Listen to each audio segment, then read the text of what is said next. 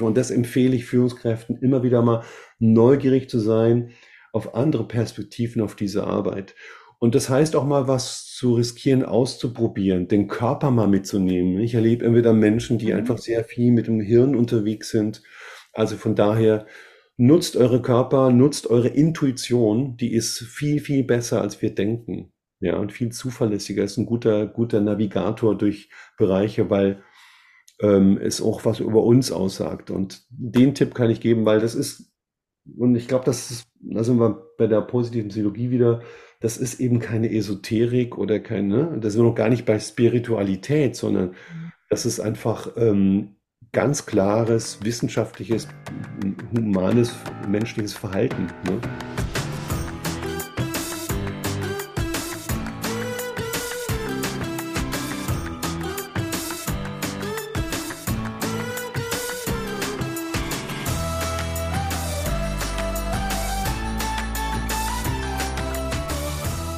Willkommen heute in meiner Show.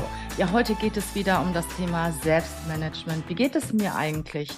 Wie geht es mir, wenn ich nach innen schaue und sollte ich vielleicht erstmal an mir arbeiten, bevor ich mit anderen arbeite? Und ich habe heute einen ganz interessanten Gast in unserer Show. Den habe ich kennengelernt vor circa vier Wochen auf einem Kongress.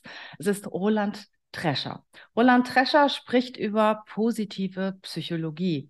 Er ist studierter Theaterwissenschaftler und Psychologe, deutscher Schauspieler, Improvisationstheaterspieler, Schauspiellehrer, Unternehmenstrainer und Coach. Also es klingt ja schon mal fantastisch. Herzlich willkommen, lieber Roland.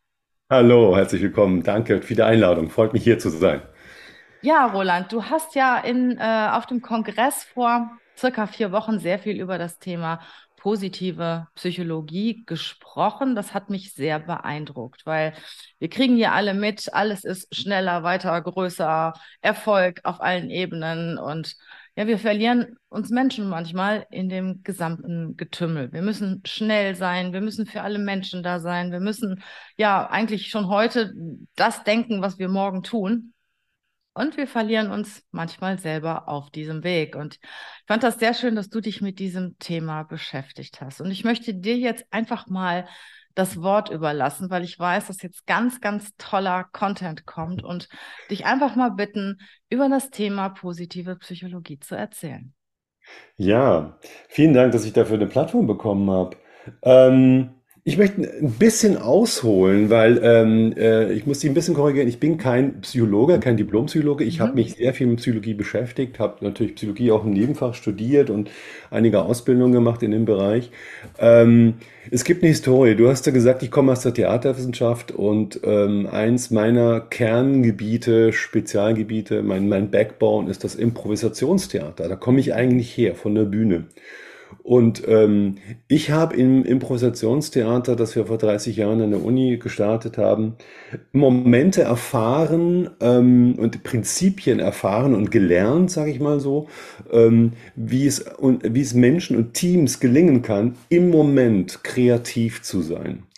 Und ähm, das äh, fand ich ein wahnsinnig tolles Erlebnis, weil ich, ich selber in dieser Improvisationsarbeit wachsen konnte, mich entwickeln konnte. Also von da ist es eine Art Theaterpädagogik für Erwachsene, ein Lernen, ein Spielfeld. Und das ist ein ganz wichtiger Hintergrund zu wissen, dass ich so aus diesem handlungsorientierten Lernen komme. Und ähm, diese Kompetenzen habe ich ausgebaut und habe sehr früh dann angefangen, eben äh, Menschen das zukommen zu lassen, als Trainer und Coach zu arbeiten, etc., Multiplikatoren auszubilden. Ich habe Theaterpädagogen ausgebildet, Trainer, Trainerinnen, Coaches, Berater und so weiter in diesen Tools. Interessant ist, dass diese, diese Improvisationstheater-Tools, die kommen hier aus der Kunst. Und ich weiß, so, die Unternehmen kamen auf uns immer früher zu und haben gesagt, wie macht ihr das, dass ihr auf dieser Bühne, in diesem Team so konstruktiv im Moment miteinander arbeitet und damit auch ähm, glücklich und zufrieden seid, weil das ist, was sich mir beschäftigt. Warum macht Impro-Theater Menschen so glücklich und zufrieden? Sowohl die Akteure, aber auch die Zuschauenden. Ne? Die erleben, wie das entsteht im Moment, tailor-made, maßgeschneidert. Jeder ist, die meisten sind im Flow, im Idealfall, ja, und sind in ihren Stärken, in ihren Kompetenzen. Und das hat mit den Grundprinzipien des Improvisationstheaters zu tun. So, und es war mal so schwierig zu vermitteln, ja, hm, ja, wir wissen da was, wir haben Erfahrungswissen, aber das hatte im, im Business-Kontext lange, lange keine Ernsthaftigkeit gefunden. Und im Laufe meiner Trainer und Coach weiter Fortbildung ähm, habe ich natürlich Tools entdeckt, äh, die das Ganze oder, ne, oder Forschungen auch entdeckt, die das Ganze immer mehr sozusagen bewiesen haben. Und jetzt kommt die positive Psychologie ins Spiel das war für mich so faszinierend, als ich schon in meiner, meiner, meiner Trainerausbildung, meine damalige Ausbilderin hatte schon mit äh, Daniela Blickhahn, äh, die hatte damals schon die positive Psychologie im, im, im, im Lehrplan mit drinnen. Da fing das gerade an hier im deutschsprachigen Raum. Und da geht es ja um Forschung. Die positive Psychologie ist ja ein, ein, ein Schwerpunkt innerhalb der Psychologie, in der Forschung. Martin Seligmann hat das 99 gestartet. Ähm, mit der, mit der, mit der Idee, dass er sagte, wir kümmern uns immer nur um pathologische Zustände von Menschen und es geht eher darum, wie können wir denn sozusagen ähm, präventiv tätig sein, wie können wir Menschen zum Aufblühen bringen, dass sie glücklicher und zufrieden wird, ne? und letztendlich Krankheiten vorzubeugen. Das war sein Gedanke. So, und dann sind mir plötzlich Forschungsergebnisse begegnet, die all das oder vieles von dem bestätigt haben, was wir, was ich aus Erfahrungslernen schon wusste. Und da ging für mich so was auf, wo ich merkte, ja, super, jetzt haben wir diese, diese Tools, mit denen ich unterwegs bin, viele andere Kolleginnen und Kollegen auch. Und jetzt gibt es noch einen Forschungsbereich, der auch noch Tools bringt und, und äh, Interventionen bringt. Und das matcht für mich total. Und ich merke so, ne, mit den Veränderungen der letzten 20 Jahre, die wir alle kennen, Arbeitswelt 4.0 etc., Future Skills, um diese Buzzwords wieder mal zu bedienen, das zahlt drauf ein. Da gibt es quasi einen Werkzeugkoffer und ein Mindset, mhm. wie du ja auch sagst, ähm, das uns da unterstützen kann. Ich sag mal, ähm, wertschätzender, resilienter und auch sicherer durch diese unsicheren Zeiten zu gehen. Und das finde ich spannend. Und das Tolle ist, es macht auch noch Spaß. Ja, das hört sich sehr gut an. Magst du uns mal erzählen, was das eigentlich genau ist? Ja, genau. wo sich jetzt die positive Psychologie unterscheidet von dieser klassischen Psychologie. Naja, erstmal geht es darum, dass in der Positivpsychologie ähm, man natürlich sich selber auch äh, äh, erstmal in den Fokus nimmt. Ne? Also Achtsamkeit ist ein Riesengebiet, das ist nichts Neues. Die positive Psychologie hat das Rad nicht neu erfunden, sie hat es letztendlich nur unter ähm, und nochmal unter so, so ein ne, unter so ein, äh, ne, dein Dach gestellt. Ne? Die, Wissenschaft von gelingenden Leben, ist, so nennt es Daniela Blickhahn einfach.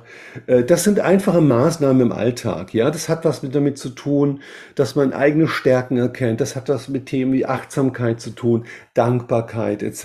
Ja, da geht es um, um, um Motivation. Und ich mag mal so ein bisschen ganz einfach mal anfangen, vielleicht äh, ein Beispiel zu bringen, ähm, da, weil man da ganz gut sieht, wie Forschung und ähm, Umsetzbarkeit Hand in Hand gehen. Martin Seligmann hat in seinen ersten Veröffentlichungen äh, Anfang der Nullerjahre ähm, ähm, das Perma-Modell äh, in die genau. Welt gerufen. Ja, das heißt, er hat geforscht, was macht Menschen denn glücklicher und zufrieden. Guter und, Ansatz. Äh, bitte? Guter Ansatz. Guter Ansatz, genau ja. richtig. Und äh, das, das Perma-Modell ist ein Akronym für fünf Begriffe und ähm, diese Begriffe heißen natürlich, ähm, P steht für positive Emotionen, da komme ich gleich im Detail nochmal drauf. E steht für Engagement, also das ist nichts anderes wie Flow, kann ich auch gerne noch was dazu mhm. sagen. Dann haben wir das R, wie steht für Relationships. Ne? Also wie schaffen wir es, gut, gute soziale Beziehungen zu schaffen, ist auch nichts Neues. Ja? M steht für Meaning. In der Businesswelt sagt man heute Purpose. Mhm. Ja? Und A steht für Accomplishment, also Dinge, Ziele zu Ende bringen. Ja, also auch wieder Zwischenschritte zu feiern, auch abzuschließen, abzurunden, um dann in die nächste, in das nächste Projekt zu gehen. Und ähm, er hat festgestellt, dass äh, diese fünf Begriffe, ne, wenn man die sozusagen steigert, die Zufriedenheit und das, die subjektive Glückswahrnehmung auch ähm, nach oben geht, ja. Und das ist natürlich nicht auf allen, auf allen fünf Ebenen gleichzeitig. Man kann das, ich habe da immer so eine Skala, die ich dann gerne zeigen kann. Man sagen, okay, wo bin ich denn gerade viel unterwegs? Wo habe ich viel? Wo habe ich wenig? Wo habe ich Defizite? Das heißt, ich habe so fünf Regler wie so ein, wie so ein DJ, der so ne, unterschiedliche ähm, Frequenzen oder ne, Bereiche nach oben ziehen kann, etc. Und da gibt es Maßnahmen dafür, natürlich ganz einfache Maßnahmen Fangen wir mal an als Beispiel positive Emotionen. Da gibt es eine wunderbare Frau, Barbara Fredrickson, die hat sehr viel dazu geforscht. Ähm, genau, die Macht der Gefühle und so weiter. Also da, sie hat geforscht, wie positive Emotionen auch uns voranbringen. Ne? Dieses Broden Bild Modell, was sie ins Leben gerufen hat, ist so eine Aufwärtsspirale. Ja, das heißt, ähm, wenn ich positive Emotionen in einem bestimmten Verhältnis zu negativen ne, fördere, entsteht eine Offenheit in, in einem Team, in dem Klima, in der Kultur. Und wenn das noch weitergeht, dann stärkt das die Ressourcen. Das sind wir bei der Resilienz. Mhm. So, das heißt es ja nicht Think Pink. Ne? Wir können jetzt nicht das Positive, ne? alles positiv sehen, das ist es nicht. Die negativen Emotionen haben ja ihren Platz und die gehören auch dazu. Das hat was mit Emotionsdifferenzierung zu tun, weil wir oftmals gar nicht mitkriegen, wie viel ähm, positive Emotionen uns sind tagtäglich zu begegnen. Ja, weil wenn's, wir haben natürlich eine negative Bias, das ist so, ne? Der Mensch nimmt erstmal ähm, schneller negative Emotionen wahr, ja, weil das ein überlebenswerter Vorteil war scheinbar. Aber ähm, wir haben trotzdem eine Menge positive Emotionen und sich das wieder mal klar zu machen. Das fängt beim Wording schon an, wie, wie, wie sprechen wir miteinander.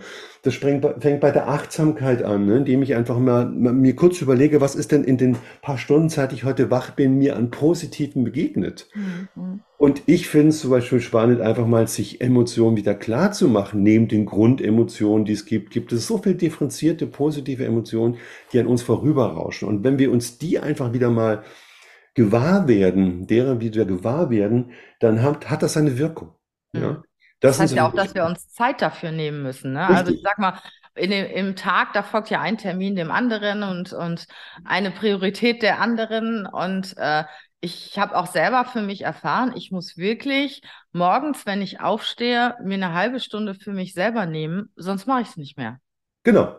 Das, da muss man selber gucken, was ist, wann ist der beste Moment. Manche machen das am Abend etc. Idealfalls natürlich morgens und abends. Dann kann man sich ne, so ein bisschen den Tag in Revue passieren lassen. Und es gibt aus der positiven Psychologie ähm, gibt es auch ähm, einfache Maßnahmen, ja, wo man sich einfach mal ähm, ähm, positive Momente notiert am Abend zum Beispiel. Was waren denn drei positive Momente an diesem Tag, die, hm, die mir bewusst geworden sind, die ich mir bewusst mache?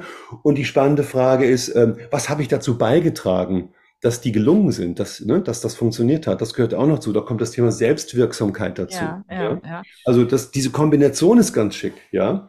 Äh, dieser positive Tagesrückblick oder, ne, oder auch positiver Tagesausblick, das kann man gestalten, wie man mag. Genau. Das sind so Grundinterventionen, die ganz simpel sind. Und da gibt es auch Untersuchungen dazu, wenn ich das ich glaube, ab zwei Wochen merkt man nachhaltig über mehrere Wochen eine positive Wirkung. Das kann man messen mittlerweile. Das hört sich ein bisschen paradox an. Wie kann man Zufriedenheit und Glück messen?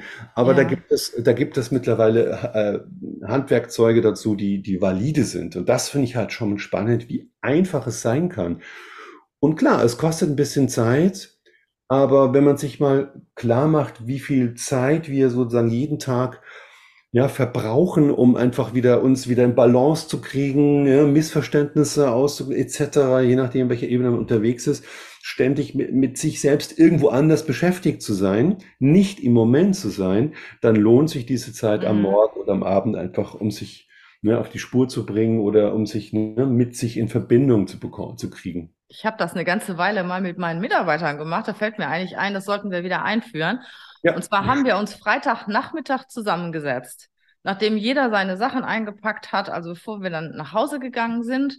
Und da musste jeder erzählen, was dann in der Woche so sein Highlight war. Genau. Ja, was, was ihn besonders gefreut hat und was er gut, was ihm gut gelungen ist, mit dem Ziel, dass die Leute wirklich mit einer positiven Stimmung ins Wochenende gegangen sind. Ja.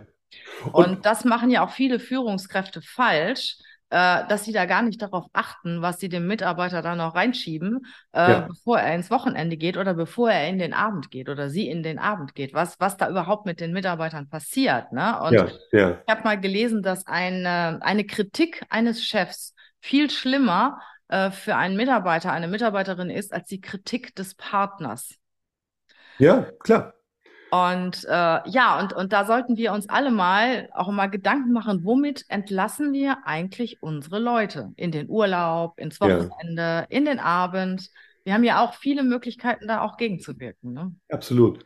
Und du erfüllst ja gleich, wenn du, wenn wir mal diese Maßnahmen, hast du ja gleich mehrere Faktoren. Ne? Du hast die Mhm. positive Emotion, du, du stärkst die Beziehung, weil du im Austausch bist. Ne? Auf der, auf der Relationship-Ebene bist du, ne? Äh, kriegst du ein paar Pluspunkte auf der Skala. Ja. Du hast das Thema Accomplishment, weil du eine Woche abschließt. Mhm. Ja. Ne? Bevor du sozusagen in den Urlaub gehst oder die nächste Woche kommt, etc. Genau. Und wahrscheinlich wird es dieses Meaning Purpose nochmal erhöhen, weil natürlich es geht auch um ne, höhere Ziele, auch wie, warum arbeiten wir zusammen? Sicher nicht, weil wir den Paycheck kriegen am Monatsende, ne, sondern ne, das hat doch so diese, äh, diese, diese ähm, gemeine, ge- gemeinsame Sinnhaftigkeit Mhm. wieder zu entdecken. Das ist ein guter Moment auch. Warum tun wir das gemeinsam? Für was denn? Ne? Ja. Also so eine einfache Maßnahme zahlt auf verschiedene Faktoren ein. Ne? Und ich meine, das Interessante ist ja, was mir wieder in meinen, immer wieder in meinen Keynotes oder meinen Trainings begegnet. Ich meine, wir sind ja mit Themen jetzt im Businessbereich unterwegs, die wären ja vor 15, 20 Jahren gar nicht denkbar gewesen. Ich meine, diese Ja. ganzen Soft-Themen wie Emotionen etc., das war ja immer so, ne? Das war ja alles mehr Management und weniger Leadership. Und jetzt kommen wir eben in den Bereich, ähm, wo das plötzlich eine Anerkennung findet, wo die Wertschätzung ähm, eine größere Rolle spielt, die Diversität, ne, die, die, ne, das Anderssein, die Vielfältigkeit der Mitarbeitenden, das sind ja Stärken, Mhm. die immer mehr in den Mittelpunkt rücken, weil klar wird, die Belastungen sind so stark und so, so ne, und wenig greifbar. Das, was ich habe, sind die Menschen, mit denen ich arbeite. Mhm. Das Genau. finde ich toll, weil äh, da sind wir beim Thema Resilienz, nämlich das hält Menschen auch, ne, macht sie zufriedener, damit gesünder, mehr höhere Verweildauer im Unternehmen, weniger Fluktuation, all diese positiven Konsequenzen. Und ich muss sagen, äh, ich mache das ja auch schon sehr lange und äh, meine Mitarbeiter lieben mich. Also Mhm. äh, das, das ist wirklich so, die kommen manchmal zu mir und sagen, ey, ich bleib bis zum Lebensende bei dir. Aber die sagen, ich bleib, ja, aber die sagen, ich bleib bei dir. Ja, Ne? ja, Und genau. nicht, ich bleib in dem Unternehmen. Ja. Das ist auch, das ist auch krass, ne? Da habe Ja. ich letztens noch mal dran gedacht, ich bleib bis zum, da habe ich noch zu meinem Assistenten gesagt, okay, dann musst du aber zum Schluss noch mal eine Beerdigung organisieren. Das ist der, der letzte Ja, Akt. aber, aber, aber ich merke das selber, ne? Und wir, Ja. wir sind schon mittlerweile so krass drauf. Also wenn wir zusammensitzen und einer hat irgendwie eine schlechte Emotion, kriegt eine schlechte Nachricht, streitet sich mit einem Kunden oder was auch immer, ne? Dann sage ich, stopp, dann machen wir die Musik ganz laut an und tanzen Mhm. durch den Raum.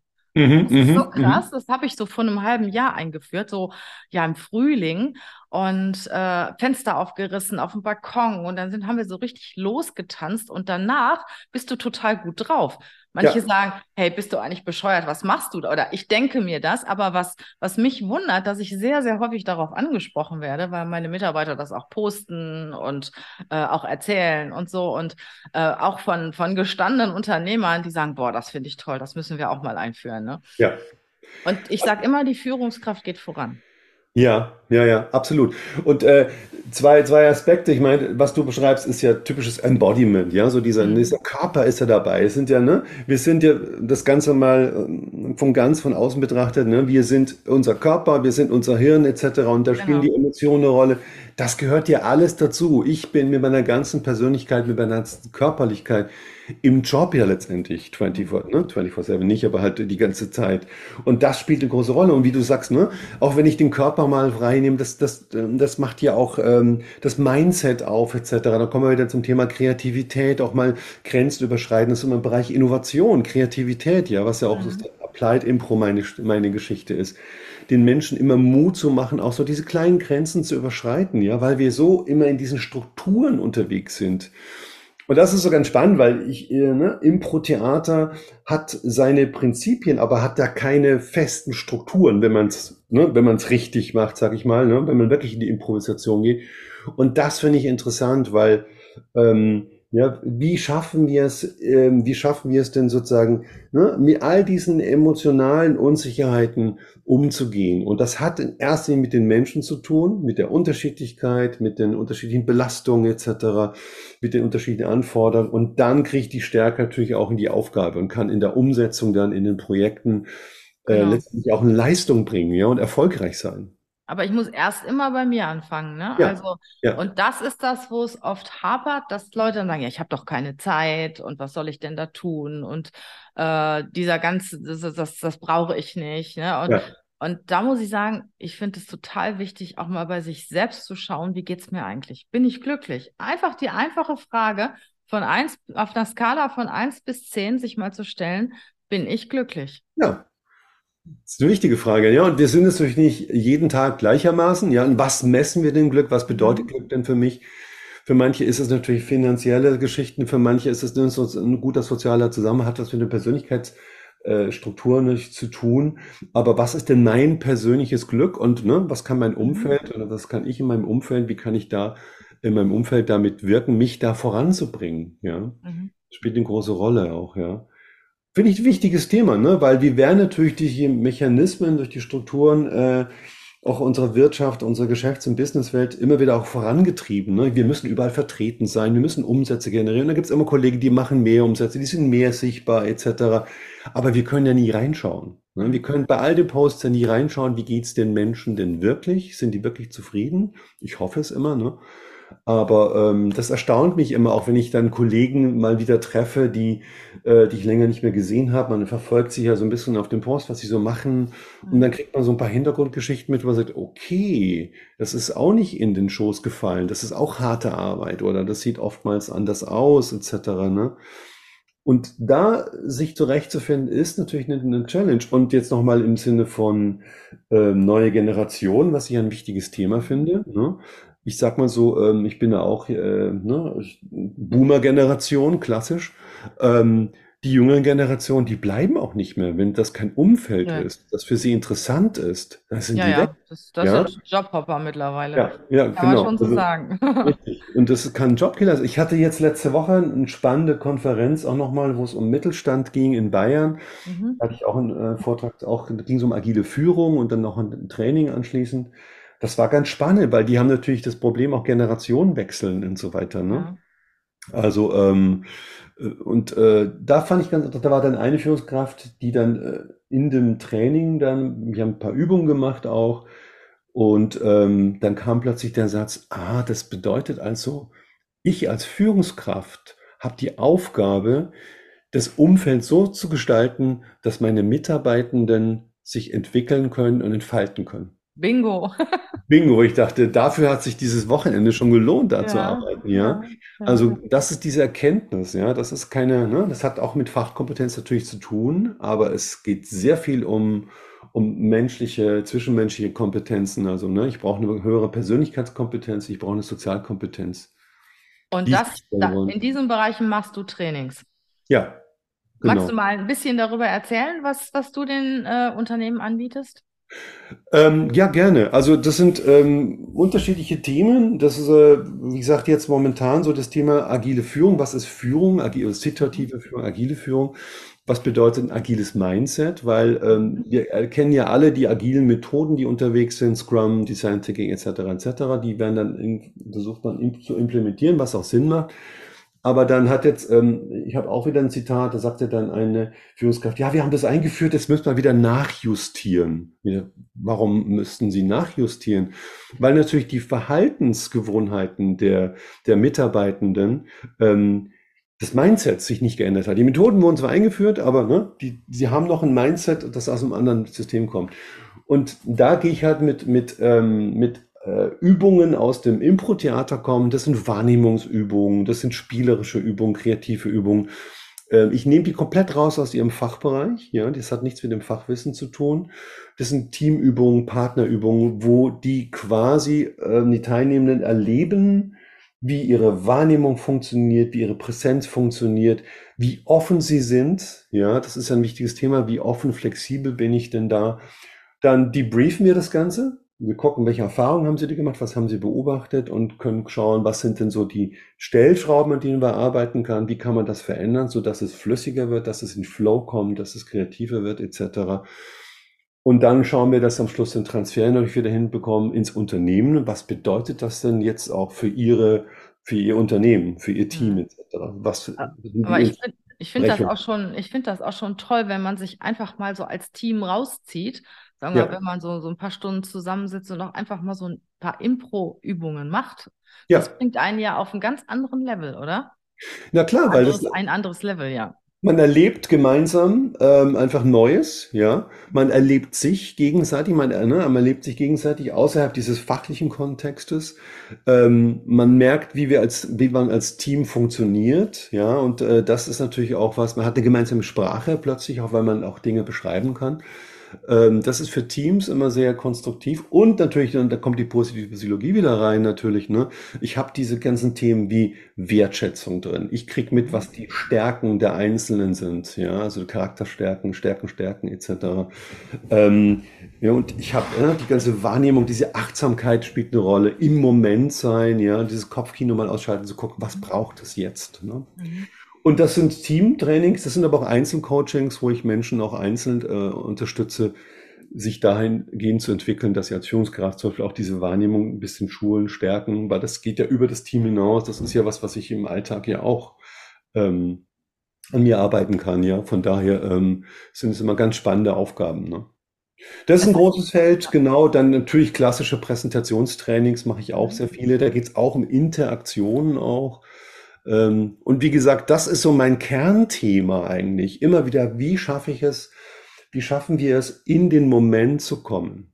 Immer zu sehen, ja, jetzt bin ich mit dir hier auf Zoom und ich sehe, wie du reagierst und ich versuche, dass wir immer wieder sozusagen in dieser Feedback-Schleife sind. Mhm. Hab natürlich eine Idee und du hast auch eine Idee und so entsteht dann ein Synergieeffekt im Idealfall wir kommen zu einem gemeinsamen Ziel, vielleicht nicht auf dem Weg, den man sich auf dem Schreibtisch ge äh, geplant hat, ja, genau, ja. aber der ist, ähm, der ist situativer und der ist individueller, weil er uns beide, weil wir uns beide, weil wir beide einbezogen sind. Ne? Das hängt doch wahrscheinlich auch so ein Stück weit davon ab, ähm, wie spontan bin ich, oder? Es gibt ja Menschen, die sind so eher introvertiert und weniger kreativ. Und dann gibt es welche, denen fällt plötzlich ganz viel ein. Ist das, ist das dann nicht irgendwie so eine, ich sag mal, so eine Zwei-Klassen-Gruppe dann, dass diejenigen, die so richtig gut sind, die sehr kreativ sind, dass die dann vorne stehen und die anderen eher frustriert sind? Naja, das ist ja, das ist ja sozusagen ähm, der, der Glaubenssatz, den unsere Gesellschaft permanent nach vorne befördert, ja. Ähm, Introvertierte ähm, ich nutze diesen Begriff gar nicht so gerne, weil der so ein bisschen negativ besetzt ist. Das hört sich immer an wie ein Malus, ja. Und es ist halt so, dass Medien medial bedingt die Extrovertierten eine größere, schnellere Plattform haben. Und deswegen ist die spannende Frage, wie schaffen wir Freiräume auch für, in, für ruhigere Persönlichkeitsanteile? Und ich nehme, mir ist der Begriff ruhiger äh, viel lieber. Der, das heißt ja nichts anderes, als dass diese ruhigen Menschen, die ruhigen Anteile, die wir alle irgendwo haben, mehr oder weniger, und äh, die ruhiger dann haben die halt einen größeren Teil, die gehen weniger nach vorne. Die brauchen keine anderen Menschen, um ihre Energie aufzutanken. Mhm. Ja, also wenn man das mal so sieht, das heißt, ne, die, die, die können alleine sozusagen immer wieder auftanken, die ziehen sich zurück, machen ihre Arbeit dort und dann gehen sie mit dem Ergebnis wieder raus. Ja, ich sage mal extrovertiertere oder aktivere oder kreativere Anteile, die müssen ständig im Austausch mit anderen Menschen sein, damit sie ihre Energie auftanken, ihre Batterien aufladen. Mhm. Das ist ja auch eine Art Abhängigkeit, wenn man es mal äh, anders reframed. Ne? Das heißt, ich finde es manchmal, ich beneide manchmal Introvertierte, Anführungszeichen, weil die einfach in Ruhe für sich fokussiert arbeiten können. Ich muss ständig immer irgendein Umfeld haben. Ne? Also diese Reflexion, die ich jetzt mit dir mache über meine Arbeit, die mache ich nicht alleine. Deswegen ja. gibt es für mir kein Buch, ja, zum Beispiel. Das habe ich schon für mich begriffen, ja. weil für mich wäre das ein dermaßen Energieaufwand, mich zurückzuziehen etc. und mich so zu fokussieren. Ja, also von daher, um darauf zurückzukommen, dass man kann das als, ne, die Frage ist, was ist ein Vorteil, was ist ein Nachteil? Die ruhigeren Anteile sind auch kreativ, die sind anders kreativ. Mhm. Ja, und das ist die spannende spannende Frage. Ich mache ja immer noch viele Impro-Trainings äh, für Impro-Gruppen etc. oder an der angewandten Improvisation. Ähm, wie geht das auch in Teams? Ja, weil die Extrovertierten, Anführungszeichen, mal äh, wert, wertschätzen lernen müssen, dass sie zum Beispiel auch weniger beitragen müssten. Das kostet ja auch Energie, ständig nach vorne zu, zu rennen. Ne? Absolut, ne? ja. Und ich merke dann oft in meinen Trainings, dass es manchmal eine Entlastung sein kann für für aktivere oder, ne, oder, oder extrovertiertere Persönlichkeiten, sich auch mal zurückzulehnen, sagen, oh, okay, wenn ich mal eine Kurzpause mache, kriege ich plötzlich auch Angebote. Mhm. Ja. Finde ich spannend. Also du bietest diese Trainings für Unternehmen an. Hast du auch offene Trainings, wo jetzt Einzelpersonen teilnehmen können? Ähm, sehr wenige, weil das ist gerade Mhm. ne, gerade Corona-bedingt, das ist ein bisschen schwierig. Ich habe immer wieder mal so ein paar ähm, Impro-Workshops, die ich anbiete.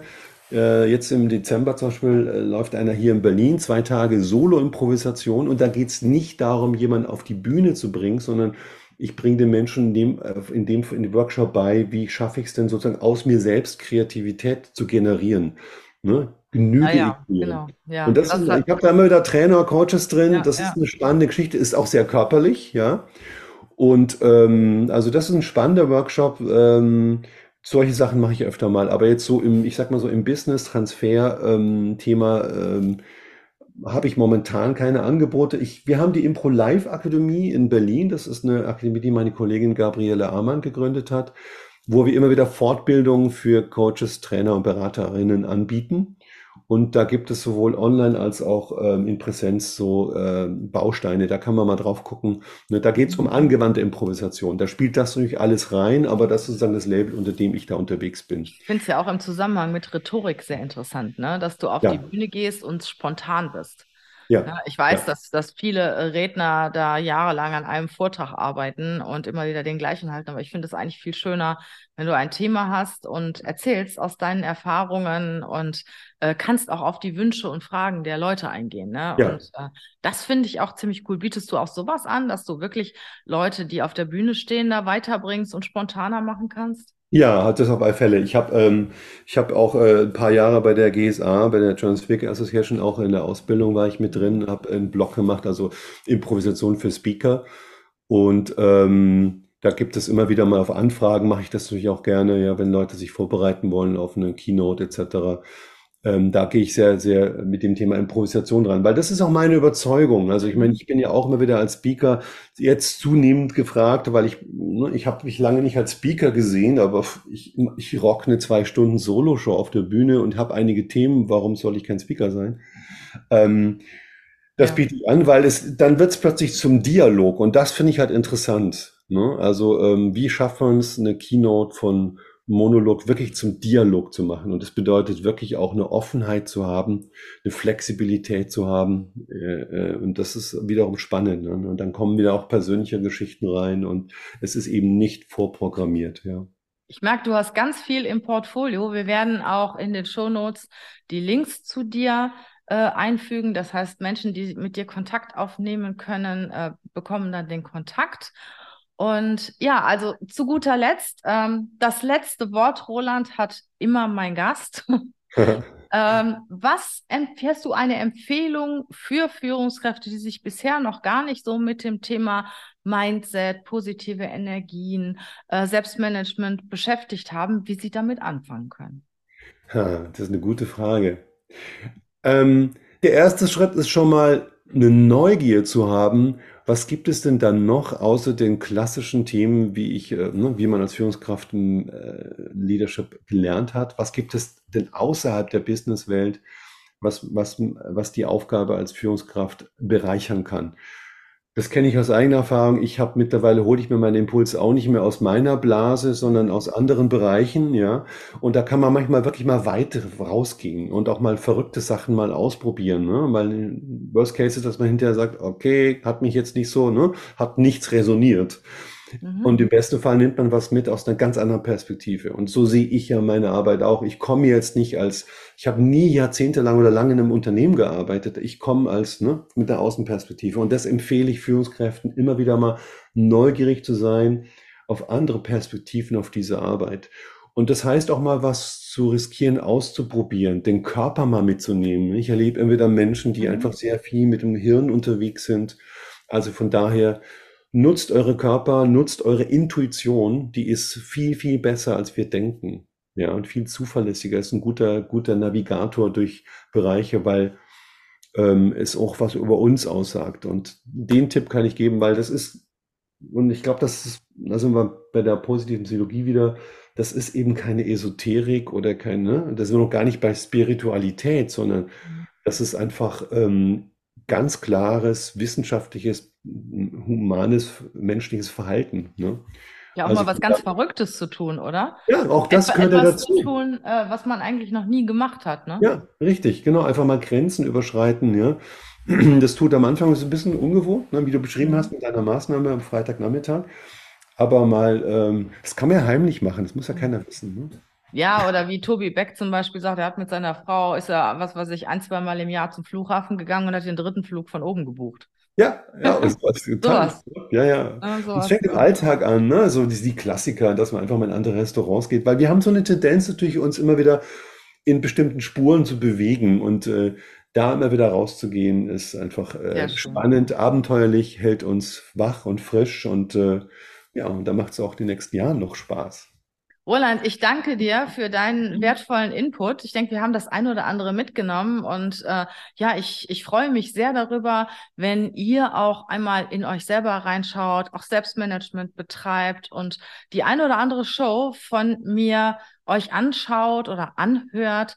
Ja, und jedes Mal nimmst du vielleicht das ein oder andere mit, was du in deine Praxis umsetzen kannst. Und Roland war jetzt ein wertvolles, wertvoller Teil unserer Reihe im Moment, wo es wirklich um das Thema Selbstmanagement geht, um Resilienz geht, was ja heute für jeden von uns sehr wichtig ist. Ich wünsche dir eine wunderschöne Zeit. Ich danke dir, Roland, dass du bei uns gewesen bist. Vielen Dank für die Einladung. Sag einfach Ja, mal Spannend, Tschüss. inspirierend. Tschüss, ciao.